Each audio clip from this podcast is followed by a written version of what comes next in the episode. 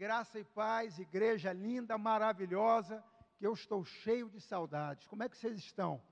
Daqui a pouquinho, mais um pouco, nós estaremos todos juntos aqui celebrando, louvando ao Senhor, adorando o seu santo nome, mas eu estou com muita saudade de vocês. Imagino que vocês, de mim e de todo mundo. Aquele momento de abraço, de alegria, enfim. Mas hoje eu estou vindo aqui é um dia especial, é mais um domingo, sim, mas é um dia especial porque nós estamos comemorando a Páscoa.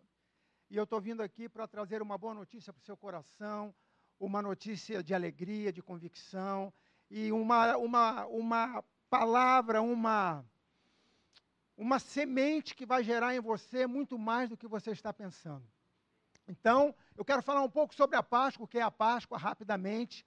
A Páscoa, queridos, é, a Páscoa é Jesus. A Páscoa é o Cordeiro. A Páscoa é a passagem. A Páscoa é a libertação. A Páscoa é o está consumado.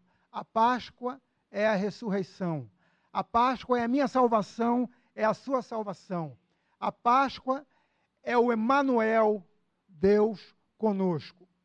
Então, que nesse dia você saiba o porquê estamos celebrando a Páscoa. O porquê é Cristo o porquê é Jesus, o porquê é aquele que fez uma obra maravilhosa, que nos trouxe uma paz e uma redenção, uma comunhão com Deus que ninguém poderia fazer.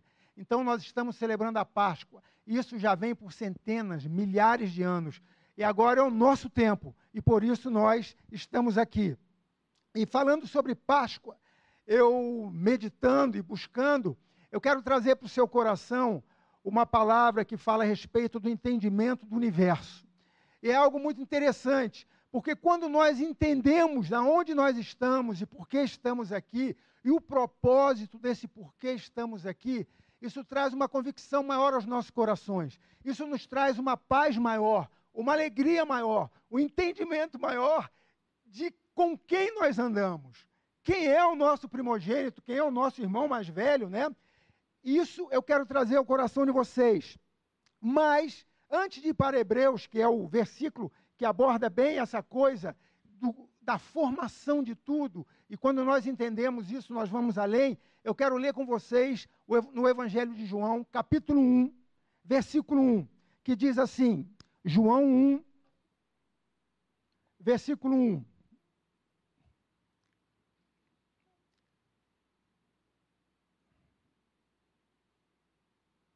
João 1, versículo 1, diz assim: No princípio era o Verbo, e o Verbo estava com Deus, e o Verbo era Deus.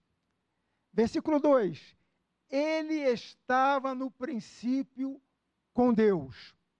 Versículo 3: Todas as coisas foram feitas por intermédio dele, e sem ele, nada do que foi feito se fez. Então eu quero trazer para você um, um, um momento de reflexão que sempre existiu um princípio. Nada nesta terra foi por acaso. Você não é um acaso, você é um propósito de Deus. E este universo, essa terra em que nós vivemos, também não é um acaso. Não é o, o que, que eu estou fazendo aqui, isso já existia antes. Eu quero dizer que houve um princípio, e o princípio era o Verbo. E o Verbo estava com Deus, e o Verbo era Deus. E todas as coisas foram feitas por intermédio dele. E sem ele, nada do que foi feito se fez. Então, nessa Páscoa de ressurreição, querido, eu quero já ressuscitar algo em você. Você é feitura das mãos de Deus. Não é um acaso, não é o que aconteceu, é um propósito. Amém? E agora eu quero ler assim, Hebreus, capítulo 11, versículo 3. Esse versículo me trouxe algo assim, um ânimo muito forte para esse momento que nós estamos vivendo, porque tudo está no controle de Deus. Hebreus capítulo 11, versículo 3 diz assim: Pela fé, e é pela fé que nós entendemos que o, pela fé entendemos que os mundos foram criados pela palavra de Deus, de modo que o visível não foi feito daquilo que se vê. Na minha versão diz assim: pela fé entendemos que foi o universo formado pela palavra de Deus, de maneira que o visível veio a existir das coisas que não aparecem. Então, queridos, pela fé nós entendemos que o universo foi gerado. E quando nós entendemos isso, nós compreendemos que nós não estávamos vivendo aqui, ou uma determinada geração estava aqui, quando Jesus de repente se apercebeu da terra e falou: Ih, eu tenho que dar uma passada lá para resolver uma coisinha. Não. Pela fé, nós entendemos que o universo foi criado pela palavra de Deus, e a palavra de Deus é o Verbo, e Verbo é Ele, Jesus. Por isso, Páscoa tem a ver com Cordeiro, Jesus, salvação, ressurreição, uma nova vida com Ele, Deus Emmanuel, Deus conosco. Isso é que nós precisamos entender. O universo foi criado pelo poder, pela palavra de Deus. E aí nós entendemos que a nossa fonte criativa é a palavra de Deus. Tudo aquilo que nós precisamos fazer, tudo aquilo que nós precisamos realizar, nós precisamos entender que é a palavra de Deus que nos traz esse poder de criação, esse poder de gerar coisas. E aí o importante é que o que define o seu cenário, aquilo que você vai viver, aquilo que você vai gozar na sua vida, não pode ser a televisão, não podem, não podem ser os noticiários, nem as redes sociais, não podem ser seus desejos, nem as tradições. Aquilo que vai definir o seu estilo de vida, a sua forma de viver, de se alegrar, de ter uma perspectiva de futuro, de conquista, de realizações, é Deus. Ele é o nosso provedor. Deus é o nosso melhor cenarista. Quem trabalha muito com economia hoje em dia, em todas as áreas tem isso, até na saúde está tendo. Cenário 1, um, pessimista. Cenário 2, aquele que pode acontecer, né? Cenário 3, o otimista. Pois eu quero dizer que para a sua vida Deus tem todos os cenários. E Ele vai ter sempre o melhor cenário para você. Então se prepare, porque Deus tem algo novo para você nessa Páscoa, um ressuscitar de áreas que talvez você nem imaginasse. Jesus é a fonte dos recursos invisíveis. E aí eu quero ir para o sobrenatural, queridos. Porque a gente escuta falar muito de Páscoa. Eu já até recebi um ovinho de Páscoa lá em casa. Hoje em dia o ovinho de Páscoa é diferente, né? Antigamente o bichinho era oco e vinha quando muito com um bombonzinho dentro. Agora o ovinho de Páscoa chega volumoso, está lá em casa. Ok, mas eu quero dizer para você o seguinte: mais do que o ovinho de Páscoa, que foi uma tradição gerada aí na sociedade, enfim, o nosso ovo de Páscoa, não é um ovo de Páscoa, mas é Cristo em nós. É aquilo que Cristo está fazendo por nós, é aquilo que Cristo pode gerar em nós do mundo invisível. Nós vamos buscar no mundo invisível aquilo que nós precisamos para esse mundo visível. Então, meu querido, tudo que você precisa em termos de provisão, paz, saúde, alegria, comunhão, nos dias de hoje tão difícil. Sexta-feira fizemos uma reunião lá em casa, que fizemos uma, uma tivemos um, um encontro com um casal amigo pelo computador. Falei, o que essa tecnologia nos pode nos favorecer, né? Então nós usufruímos disso, enfim, participamos dessa reunião e Cristo é aquele que quer construir algo novo para você. Ele quer construir o quadro da sua vida. Ele quer estabelecer o cenário da sua vida. Ele quer fazer algo novo com você. Ele quer, enfim, preparar você para novidade de vida. E aí é interessante o seguinte: que em Êxodo fala quando a Páscoa foi criada. A Páscoa foi criada é, para que o, o, povo de Deus, os hebreus, fossem retirados do Egito e levados para a terra prometida. Por isso disse que Páscoa também é passagem, né? É a transição, é o momento da mudança. E hoje nós tivemos, nós temos, tivemos, temos e teremos para todos aqueles que chegarem também um, mudan um tempo de mudança de vida. E essa passagem retrata bem isso. Está em Colossenses, capítulo 1, versículo 13. Colossenses, capítulo 1, versículo 13. Diz assim: Deixa eu abrir aqui para chegar lá com vocês. Olha que passagem linda. Colossenses 1, versículo 13 fala assim: Ele nos libertou. Eu, eu vou pegar pela minha. Você consegue a, a revista atualizada? Eu acho que está a tradução melhor, não tem problema, pode deixar, pode deixar. Vai lendo aí, me acompanha aqui, que a minha está um pouquinho melhor. Vamos lá. É, Colossenses, carta de Colossenses, capítulo 1, versículo 13, diz assim: ele nos libertou do império das trevas e nos transportou para o reino do Filho do seu amor. Olha a nossa Páscoa aí. Fomos transportados, fomos levados para o reino do Filho do seu amor, no qual temos a redenção. A sua salvação está nele. E a remissão dos pecados. Este, ele, Jesus, é a imagem do Deus invisível. As suas fontes de recursos, tudo o que você precisa, estão lá no mundo invisível. Ele é a imagem do Deus invisível, o primogênito de toda a criação, pois nele foram criadas todas as coisas nos céus e sobre a terra, as visíveis e as invisíveis, sejam tronos, sejam soberanias, quer principados, quer potestades. Tudo foi criado por meio dele e para ele. Ele é antes de todas as coisas, nele tudo subsiste. Então Deus criou todas as coisas. Essa é a nossa Páscoa. Nós fomos transportados, assim como aquele povo lá atrás, como está na narrativa em Êxodo, que foram retirados do Egito e levados para a terra prometida, nós também fomos tirados dos nossos sofrimentos, inseguranças, traumas, enfim, questionamentos e fomos levados para o reino do Filho do seu amor. Isso é Páscoa. Essa é a Páscoa que eu desejo para você. Essa é a Páscoa que eu desejo que alcance o seu coração. Essa é a Páscoa que Deus tem para você. E por isso eu lhe digo: você decide qual a realidade que vai influenciar a sua vida. E a sua realidade não vai ser das coisas visíveis, mas sim das coisas que são invisíveis, porque nele todas as coisas são formadas e preparadas para que você tenha paz, vitória, comunhão, saúde, alegria, que não haja nenhum tipo de situação que prenda, seja seu corpo, sua alma, sua mente, seu espírito. Você é livre no Senhor. Não se preocupe, porque o que está sendo gerado para você no mundo invisível está sendo feito pelo Espírito Santo de Deus. Que tranquilidade! Não é um homem preparando algo para você, é o Espírito Santo de Deus. E agora, aqui, para terminar essa breve reflexão, eu quero lhe dizer algo.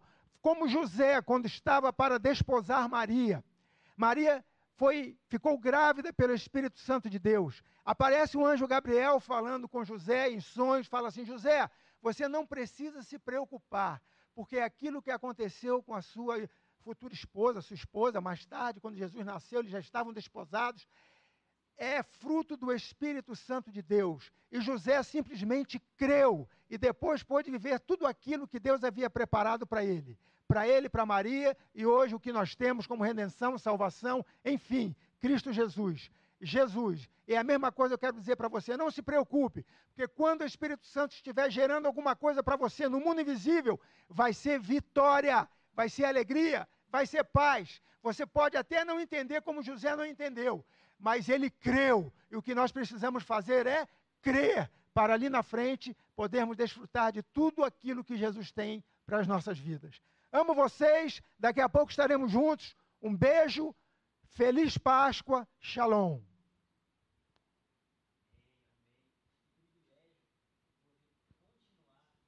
Habitem juntos, sabe? Eu sentei aqui na nossa arquibancada hoje, gente, e aí eu tô aqui nas, nas almofadas, família, amor, alegria, ide, sabe? Tudo isso só é possível pela morte e ressurreição de Jesus. Aleluia. Tudo isso só é possível porque um cordeiro foi morto por nós. Quantos são gratos a Jesus por tudo que ele fez?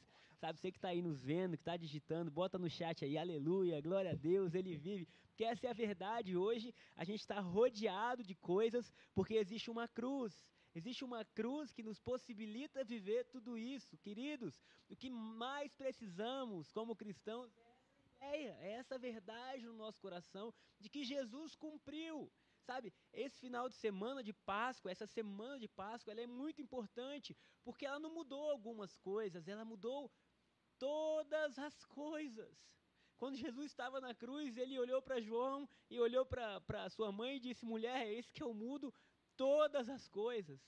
A salvação sendo liberada agora, a esperança sendo liberada agora, a vida sendo liberada agora sobre nós. porque aquele que era vida, aquele que não tinha erro, aquele que não tinha pecado, ele se fez pecado por cada um de nós, para que agora nós pudéssemos viver uma vida plena, uma vida justa, uma vida cheia de alegria, sabe? O que Deus sonhou para a sua vida, não tem ideia nem olhos viram, nem ouvidos ouviram. Só uma única maneira de você descobrir, que é pela manifestação do Espírito Santo em você.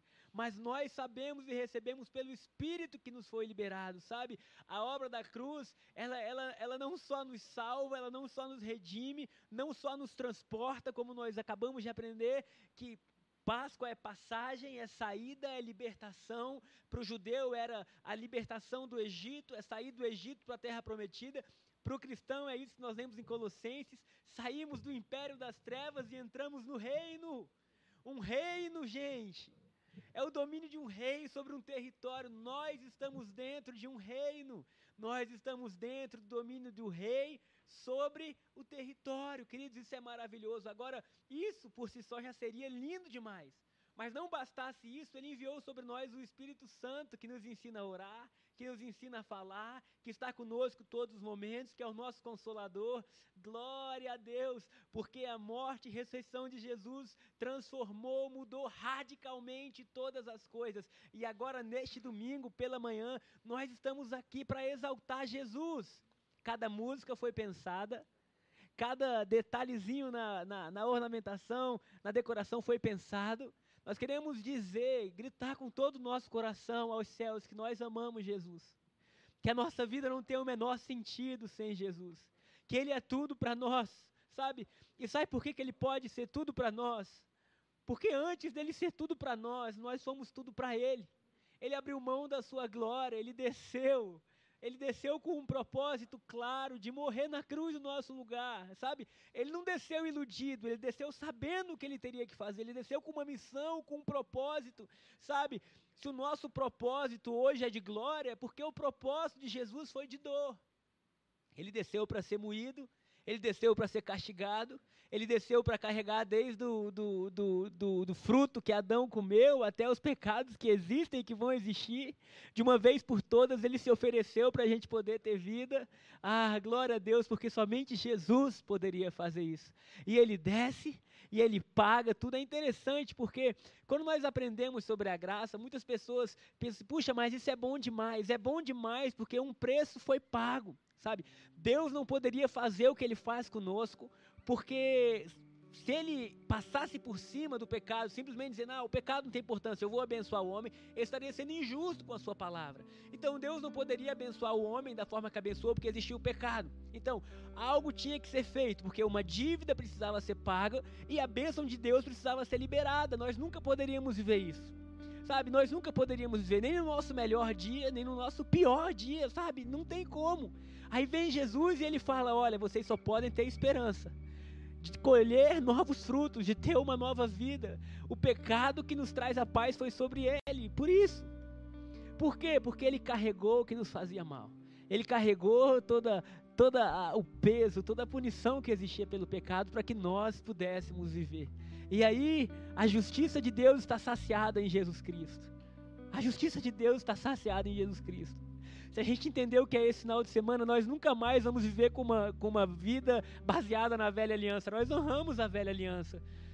Ela é o caminho para Jesus vir. Ela é, o, ela é o, o símbolo, o sinal dizendo um Salvador precisa vir. Mas nós nunca honraremos o que veio antes de Jesus do que o próprio Jesus. Nunca honraremos mais o antes do que a essência dele. Ele é o caminho, ele é a verdade, ele é a vida, ele é o Verbo encarnado, ele é o princípio, ele é o fim. Nele tudo subsiste, a glória toda dele. Sabe, queridos, nós temos que ter uma paixão enorme pela Bíblia, mas nós temos que honrar muito mais o Deus da Bíblia. Porque a letra mata, sabe? Muitos leem a, a Bíblia só como um livro, mas quando ela vem cheia de revelação, quando ela vem sendo descortinado Jesus desde Gênesis até Apocalipse, só existe uma coisa que é produzida em nós, que é fé.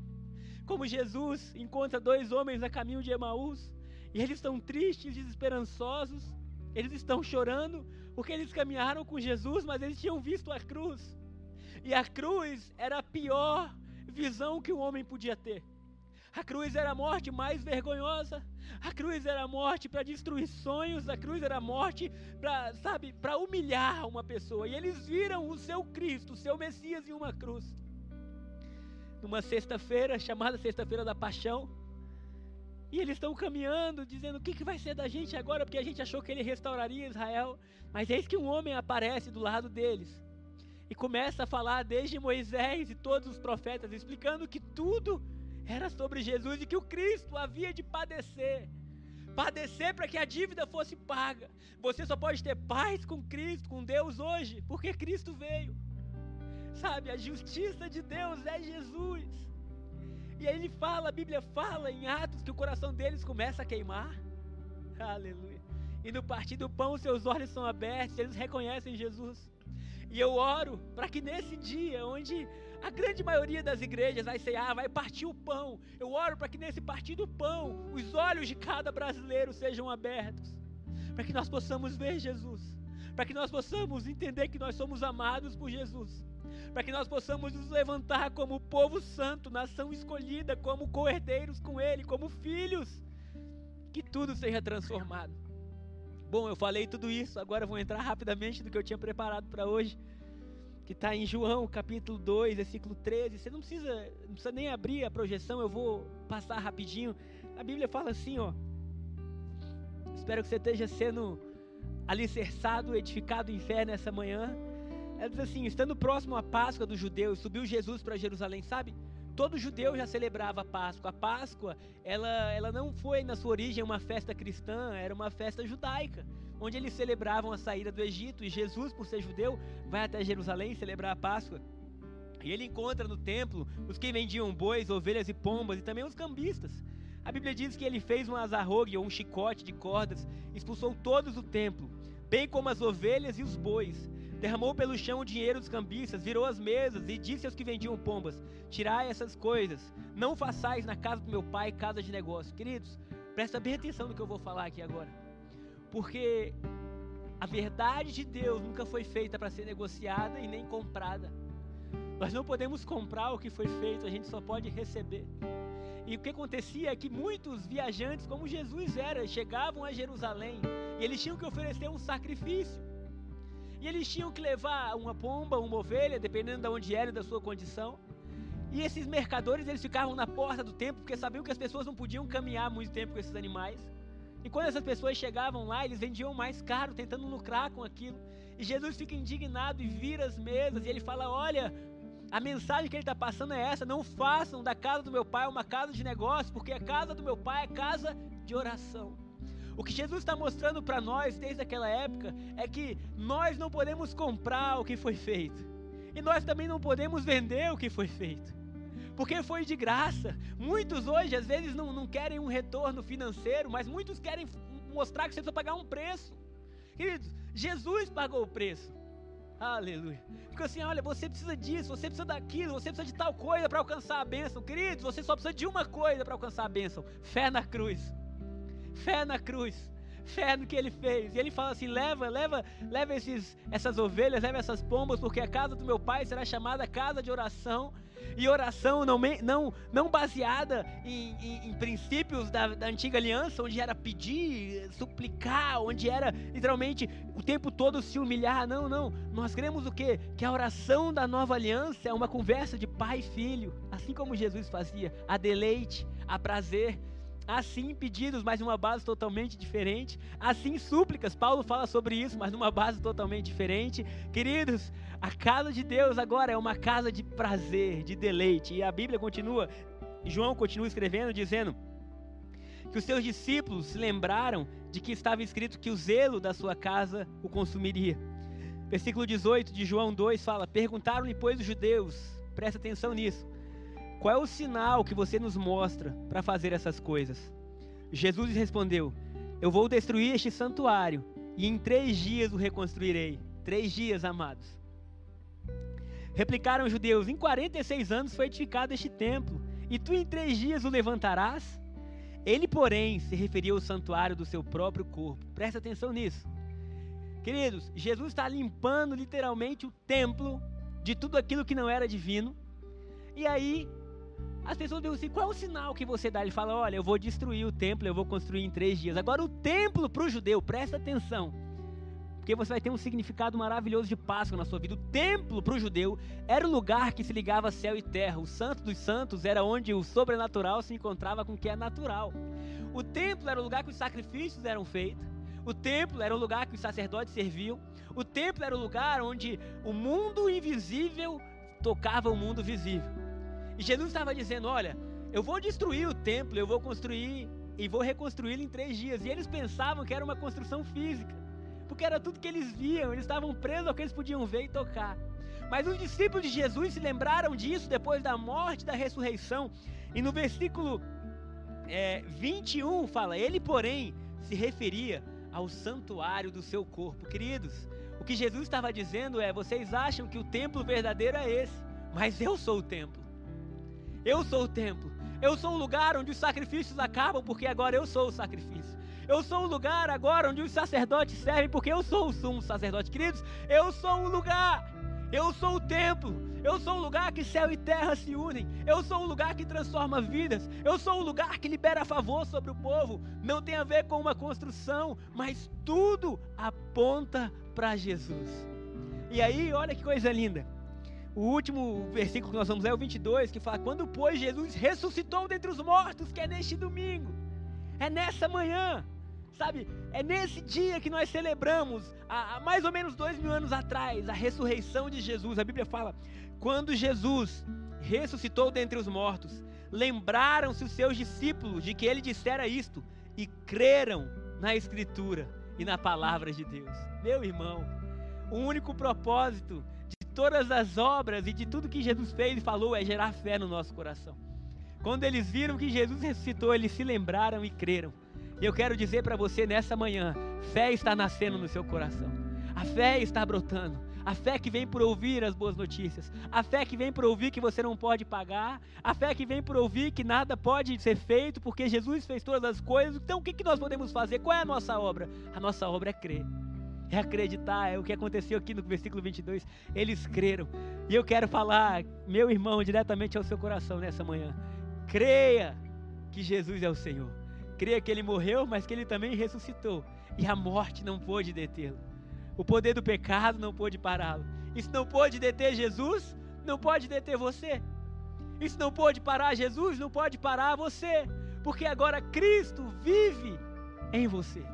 E Cristo em você e em mim é a esperança da glória. A Bíblia fala que naquele domingo de manhã, domingo da ressurreição, Maria, as Marias foram ao templo, ao túmulo, perdão, e chegando lá elas viram a pedra removida. E muitos é, escrevem, né? Mateus escreve, Lucas escreve, Marcos escreve que houve um terremoto sobre a terra. Eu creio que era o próprio Deus caminhando em direção a Cristo, dizendo: Olha, você pagou o preço, você quitou a dívida. Agora sai para fora. Vem para fora deste túmulo, sabe? A terra treme, as rochas se fendem, para que agora Cristo saísse para reinar. E com ele nós reinamos.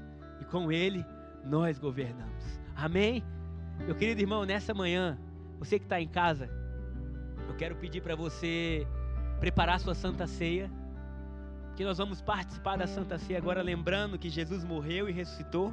Eu vou chamar meu pai para estar aqui ao meu lado. E se você está com. Chegar um pouquinho para cá, para ele sentar ali. E se você está com a sua família, aí na sua casa, junte-se a ela agora, sua esposa, seus filhos. Talvez você esteja só com seus filhos. Talvez você esteja sozinho, não tem problema. O Espírito Santo está com você. E agora, nós juntos, Vamos exaltar Jesus, como foi falado desde o momento da generosidade, que Abraão recebeu de Melquisedeque pão e vinho, pão e vinho, que era o símbolo de uma obra. Símbolo do que mudaria para sempre a humanidade. Você não é uma velha criatura, você é uma nova criatura em Cristo Jesus. E por causa do sangue de Jesus e por causa da carne de Jesus, nós podemos ter vida. Nessa manhã, eu oro para que a Páscoa não seja uma história apenas que a gente conta, mas que seja a história vivida por cada um de nós. Que seja Cristo morrendo pelos nossos pecados e ressurgindo para a nossa justificação expostos diante dos nossos olhos todos os dias. Que você trabalhe com isso, que você se divirta com essa visão, que você crie sua família com essa visão, porque Ele é digno de tudo. Ele é digno de tudo, sobre céus e sobre terra. Ele é Senhor. As nossas vidas não estão num mar perdidas e sem rumo. As nossas vidas estão ancoradas no autor da nossa salvação. Nós somos cuidados e guardados por Jesus. A prova de que Ele nos ama não é o que Ele vai fazer. Sabe, muitos condicionam o amor de Deus pelo que estão vivendo. A prova de que Ele nos ama é o que Ele já fez. Ele morreu na cruz no nosso lugar. Talvez você esteja com o coração nessa quarentena e por tudo que a gente tem vivido, às vezes meio frio, dizendo: puxa, não, deixa eu te dizer, você não precisa sentir o amor de Deus. O amor de Deus não foi feito para ser sentido. O amor de Deus foi feito para ser experimentado. Como que nós experimentamos esse amor? Olhando a cruz. Para descondicionar o amor de Deus pela sua vida por coisas que vão acontecer e simplesmente recebe. Se você está aí com seus. Com, pode trazer, por favor, o suco e o pão. Eu quero dizer que essa é a prova do amor de Deus. Obrigado. Essa é a prova do amor de Deus por nós. Essa é a prova que Ele nos ama. Nada mais precisa ser feito. Se nenhum outro ato de Deus acontecesse na nossa direção, nós tínhamos que ter confiança plena de que Ele nos ama por causa disso. Ele morreu, aleluia. Ele desceu, Filipenses fala que ele não julgou como usurpação ser igual a Deus, mas se fez como homem. E o mais vil dos homens, e teve a morte mais vergonhosa para dizer o eu te amo mais alto da história. A fim de que hoje nós possamos dizer de volta: Eu te amo, Jesus. E que através dessa, dessa sintonia de amor, nós possamos também amar o nosso próximo, amar os nossos familiares, sabendo que nenhum de nós ainda alcançou a, a, o padrão perfeito, né, a, varo, a varonilidade perfeita, como a Bíblia diz. Mas espiritualmente fomos aperfeiçoados por esse sangue. E aquilo que se vê está sendo constantemente mudado pelo que nós não podemos ver. Nós não podemos ver a morte de Jesus na cruz com os nossos olhos físicos, mas com os nossos olhos espirituais. Dizemos sim, nós cremos e recebemos. O apóstolo André vai orar agora pelos elementos, vai liberar você para cear e o louvor vai ministrar que durante esse momento a glória de Deus inunde a sua vida, inunde a sua casa. Amém, queridos. É, esse momento é um momento de gratidão muito grande. Nós devemos nos alegrar, nós devemos saber que fazemos isso em memória dele até que ele venha. Foi um resgate para as nossas vidas, para as nossas emoções, enfim, para tudo aquilo que nós desejamos. Então, que esse pão e esse suco seja agora, como está escrito na palavra de Deus, o corpo e o sangue de Cristo. Amém? Senhor, nós te agradecemos, meu Pai, por esse sacrifício lindo, maravilhoso, esse sacrifício que nos trouxe vida, que nos aproximou, que, nos, que agora nos dá comunhão com Deus. Papai, que sejamos completamente revestidos mais uma vez do teu amor, da tua graça, da tua alegria, das tuas verdades e possamos refletir a tua glória aqui nesta terra, meu Pai. Possamos ser o bom perfume de Cristo aqui nesta terra. Muito obrigado por tudo, obrigado pela Páscoa, obrigado pelo porquê da Páscoa. Obrigado, Jesus. Tu és o motivo de todas as coisas. Nós te agradecemos e oramos em teu nome. Amém e amém. Pode participar, meu querido.